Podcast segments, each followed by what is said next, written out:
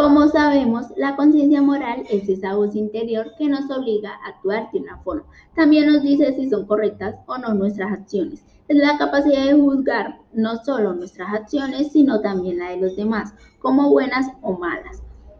Ahora bien, ¿qué nos hace llegar a la inmoralidad? Las personas tienden a mantener la relación entre el pensamiento y el comportamiento.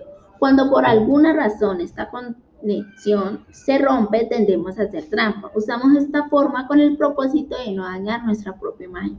Es por esto que inventamos argumentos para justificar nuestros actos. Así es como se desarrolla su llamado yo moral, pues las personas distinguen entre patrones correctos e incorrectos y actúan de una manera que le proporciona beneficios o sentimientos de satisfacción.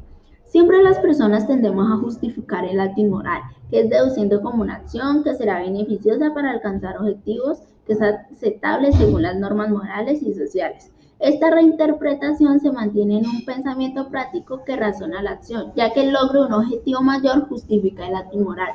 Por ejemplo, un oficial de policía puede justificar la tortura de un presunto sospechoso de homicidio, alegando que el objetivo de este acto inmoral es conseguir información. Y es así como siempre rechazamos las consecuencias negativas de los actos. Pues en este mecanismo de justificación el foco está puesto en que al final las consecuencias de un acto inmoral no perjudicaron a nadie.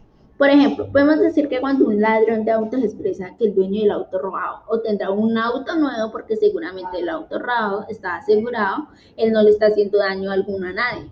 Si no es el caso, la persona puede llegar a la conclusión de que su comportamiento respondió a una presión de algo o alguien lo que no conllevará a un estado de conflicto. Pero al contrario, si la presión no existe o es sutil, la persona se sentirá responsable de su comportamiento, lo que le llevará a resolver la situación de desacuerdo por medio de un cambio de actitudes. Quizás una de las mayores virtudes del ser humano sea su capacidad de reflexión. Este tipo de comportamiento interno debe comenzar primero por la crítica de uno mismo, para mantener la capacidad de rodearnos de la manera más objetiva posible porque si no, obviamente, no partimos desde nosotros, no tendremos credibilidad con quienes nos rodean.